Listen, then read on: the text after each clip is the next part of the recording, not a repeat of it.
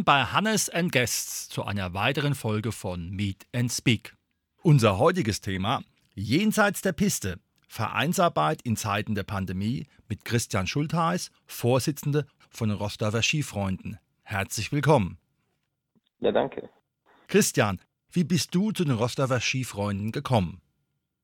Ja, das ist eigentlich ähm, recht schnell erzählt. Bei mir war das damals so, dass ich nach meinem abgeschlossenen Studium was Neues brauchte als Hobby. Und über einen Bekannten, der mich angesprochen hat, bin ich erstmal zum Schwimmen gekommen. Schwimmen als Teil des Triathlons ist im Prinzip für mich der Einstieg gewesen. Das hat mich begeistert. Und ja, du kannst ja mal ein bisschen laufen und ein bisschen Radfahren noch. Und ja, dann war ich Teil der Triathlon-Abteilung und äh, dann Teil der Skifreunde. Aha. Wie viele Abteilungen gibt es bei den Rostover Skifreunden? Ja, bei den Rostover Skifreunden gibt es eigentlich drei Abteilungen. Das ist Triathlon, wie ich schon erwähnt habe, den Ski natürlich und Badminton. Trotzdem gibt es noch ein weiteres Sportangebot mit Nordic Walking und Gymnastik. Das ist ja sehr reichhaltig. Wann hast du dich entschieden, aktiv in der Vereinsarbeit mitzuarbeiten? Ja, das ist auch eher ein angesprochen werden, als sich da direkt bereitzustellen dafür. Also unser Trainer, der sehr aktiv ist beim Triathlon, der hat gesagt, ja, kannst du nicht mal das Sponsoring für die Triathleten übernehmen? Und dann wurde ich warm mit der Geschichte. Ich konnte was bewegen und dann, dann kam der Schriftführer dazu im, im direkten Vorstand und ähm, irgendwann hat sich das dann ergeben, dass ich im Prinzip Wortführer im Vorstand war und dann war auch die Frage nach dem ersten Vorsitzenden nicht weit. Genau, und so kam das zustande, der erste Vorsitzende zu werden. Mhm. Welche Aufgaben fallen als erster Vorsitzender an? Ja, das ist sehr vielfältig. Das ist ähm, zu der Zeit, wo ich im erster Vorsitzender geworden bin, beziehungsweise schon im Vorstand war, war das alles nicht so klar. Also die Struktur im Verein, die ist noch ein bisschen verkrustet, ein bisschen veraltet gewesen und deshalb musste ich mich da auch erstmal reinfinden. Also die Grundaufgaben sind erstmal den Verein zusammenzuhalten und dann definiert sich das erst aus. Man muss für den Verein sozusagen kommunizieren, man muss Vorstandssitzungen vorbereiten, Themen finden, die dann auch bearbeiten und im Kern ist das dann Besprechung von Skifreizeiten, Verteilung von Geldern, ja und halt zusehen, dass der Verein richtig rechnet, äh, das zusammen mit der mit der Kassenwertin. Also solche Geschichten kommen dann immer zusammen. Ja, und wenn man das dann noch hm, strukturiert hat, das Amt, ähm, nachdem das halt etwas verkrustet in die Jahre gekommen war, kommen dann auch ganz neue Aufgaben dazu, wo es dann darum geht, ähm, Strategie, eine Strategie für den Verein zu entwickeln. Wo will er denn sein in den nächsten fünf Jahren? Mhm. Wie hast du mit den anderen Vorstandsmitgliedern diese Pandemiephase gewuppt? Ja, in erster Linie war das äh, Füße stillhalten ähm, und gucken, dass man irgendwann wieder praktisch das An Sportangebot in tief werden lässt, ähm, Hygienekonzepte entwickeln und dann halt sich mit den mit den Vorstandsmitgliedern austauschen, ob das alles so okay ist und praktisch äh, ja ja untereinander absprechen, damit es auch okay ist, was man macht. Man ist ja nicht alleiniger Patriarch an der Spitze, sondern man muss ja auch Rechenschaft ablegen. Von daher war das Absprechen von Maßnahmen und so weiter das Thema in der Pandemie. Aber viel konnte man ja nicht machen. Wie war die Kommunikation mit der Gemeinde?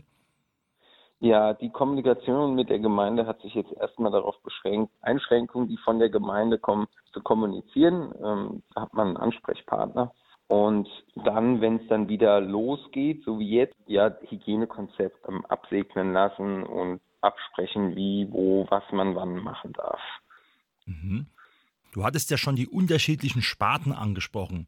Welche ja. Herausforderungen gibt es, wenn ein Verein so unterschiedliche Sparten hat, die ja quasi vom Wassersport bis zum Skisport reichen? ja, also das ist erstmal so gelagert, dass die Sparten unterschiedlich aktiv sind. Also beim Triathlon, da passiert oft viel. Das ist ja auch eine Trendsportart in dem Sinne. Der Ski, der ist im Prinzip, ähm, sag ich mal, in den 2000er Jahren sehr aktiv gewesen und bedingt durch dadurch, dass das Skifahren teurer wird, der Klimawandel zuschlägt, die Schneesicherheit weniger wird, wird es alles ein bisschen teurer beispielsweise. Auf der anderen Seite ist Badminton bei uns eine Sportart, die in einem relativ kleinen Kreis stattfindet und jede Sparte hat im Prinzip so seine Herausforderungen. Beim Triathlon ist es zum Beispiel auch, dass es relativ kompliziert manchmal ist. Die Einstiegshürden sind groß und so muss man sich mit vielen kleinen Themen beschäftigen, um das Ganze praktisch zusammenzuhalten. Die Idee war aber ganz am Anfang, dass man zum Skisport Ausgleichssportarten für den Sommer findet und daraus hat sich eigentlich auch Tendenz entwickelt, dass wir neben dem Skisport sehr viele andere Sparten im Verein integriert haben. Das wollen wir auch ausbauen. Du hattest ja schon erwähnt, ihr macht euch auch Gedanken über die Zukunft. Wie ja. soll sich der Verein in fünf Jahren entwickelt haben? Wo soll die Reise hingehen? Ja, also in erster Linie, das hatte ich ja auch am Anfang schon gesagt, die Struktur bei uns im Verein, die ist noch ein bisschen verkrustet gewesen, als ich in den Verein eingestiegen oder in die Vereinsarbeit eingestiegen bin. Und was ganz wichtig ist, ist, dass Vereine, oder das ist jetzt sehr allgemein schon gesagt, dass Vereine agiler werden. Vereinsarbeit von, von vor 20 Jahren, die hat noch sehr analog funktioniert und jetzt muss man auf jeden Fall deutlich digitaler werden. Man muss die Plattformen nutzen, die einem zur Verfügung stehen, denn man konkurriert letztendlich mit Fitnessstudios, mit ähm, Instagrammern, die ihre Sportangebote digital anbieten letztendlich sind die Übungen da aber fast identisch mit dem, was man, ähm, was man im Verein findet. Und der Verein ist dazu noch billiger das, oder günstiger ähm, in, im Beitrag. Und diese Chance muss man nutzen, beispielsweise, dass man und das Sportangebot so aufhübscht, dass die Leute auch wieder in den Verein gehen, beziehungsweise ein Teil der Leute, die im Prinzip Sport machen wollen, auch wieder für den Verein gewinnt. Das ist für mich ein, ein Punkt, der ganz, ganz wichtig ist. Und daraus die Ursache oder, oder das Symptom, was man jetzt aktuell hat, ist im Prinzip, dass Vereine äh, einen zu hohen Altersdurchschnitt haben und es schwierig ist, dann im Endeffekt auch ähm, Ämter neu zu besetzen. Und ähm, aus rein egoistischem Interesse habe ich das Ziel, als Vereinsvorsitzender, gerade bei den Skifreunden, mehr Mitglieder zu gewinnen, jüngere Mitglieder zu gewinnen, um im Prinzip dann irgendwann mal den Vorstandsvorsitz weitergeben zu können. Und äh, daraus lassen sich ganz viele strukturelle Sachen ableiten, die man im Prinzip angehen muss. Und das ist Mitgliederwerbung, das ist, wie kriegen die Mitglieder einen Benefit, wenn sie vielleicht einsteigen. Also wie gewinne ich Mitglieder, wie mache ich Mitgliedermarketing? Das ist so das eine Thema. Und ein weiteres Thema ist natürlich, wie passe ich vielleicht auch Sportangebote in Zukunft an. Also das Thema Trendthemen im Sportbereich, Thema Fahrradfahren, jetzt gerade Corona bedingt, nein, ist natürlich ähm, wahnsinnig im Kommen.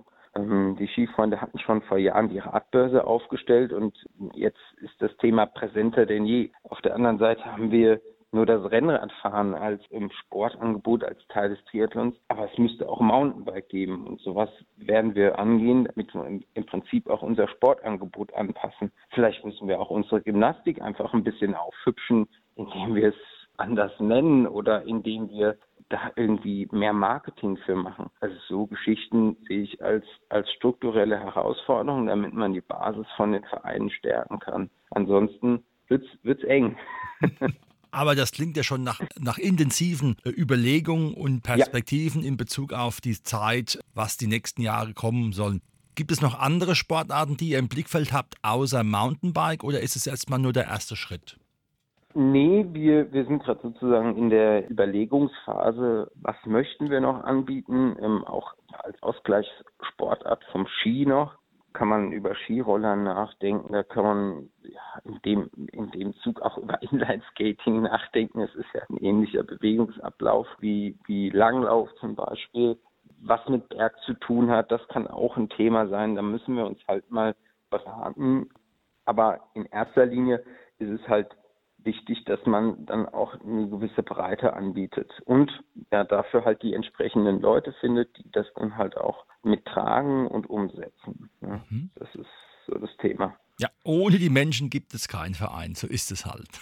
so ist es, genau. Und in der heutigen Zeit ist das natürlich immer schwieriger, aber ich bin davon überzeugt, mit einer gewissen Beharrlichkeit und Überzeugung davon kriegt man das auch hin.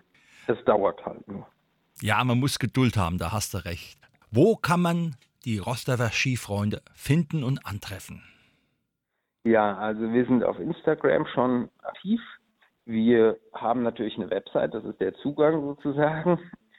Dann natürlich kann man die Sportangebote nachgucken, sich melden über die E-Mail-Adresse und ähm, so erstmal den Einstieg finden. Das wollen wir in Zukunft natürlich auch noch vereinfachen. Wir werden äh, Online-Anmeldeformulare einführen. Wir werden mit QR-Codes arbeiten, die dann beim Marketing eingesetzt werden, sodass wir im Prinzip ähm, mit einem Scan vom QR-Code ähm, praktisch die Leute in unsere Richtung bewegen wollen und motivieren wollen, sich anzumelden und bei uns Sport zu machen. Sehr schön. Das heißt also, wenn ich mich bei den Rostocker Skifreunden anmelde als Mitglied, bleiben mir auch alle Sparten offen. Also ich muss jetzt dann nicht nur Skifahren oder Triathlon machen. Nee, die, grundsätzlich ist einem jede Sparte offen. Spartenspezifisch kommt nochmal durch zum Beispiel Schwimmbadbeiträge ein Zusatzbeitrag zustande, der aber gemessen an Fitnessstudios, an riesigen Schwimmvereinen so günstig, dass man im Prinzip mit einem Fünfer im Monat gefühlt 30 Mal Sport machen kann. Und äh, das, also da, da sprechen wir im Prinzip von Centbeträgen für den einzelnen, äh, für das einzelne Training mit lizenzierten Trainern, mit Fachkräften sozusagen. Und ähm, ja, da muss man sogar kein schlechtes Gewissen haben, wenn man mal nicht hingeht, denn wir sind meistens, so blöd das klingt, Feierabendsportler, die einen Ausgleich nach der Arbeit suchen und dafür sind wir sehr günstig und der Einstieg eigentlich ähm, ohne Zwang. Das ist oft der Fall, wenn man beispielsweise ins Fitnessstudio geht, da hat man ja das schlechte Gewissen, wenn man mal nicht geht, weil es eben so teuer ist. Und da sind die Skifreunde einfach ein, ganz anderes Kaliber und auch sozial ausgerichtet, sodass man da im Prinzip keinen ausschließt. Wunderbar, ein besseres Schlusswort kann man kaum finden, Christian. Das war heute unsere Super. Sendung. Jenseits der Piste, Vereinsarbeit in Zeiten der Pandemie mit Christian Schuldeis, dem ersten Vorsitzenden von Rostocker Skifreunden. Herzlichen Dank. Gerne.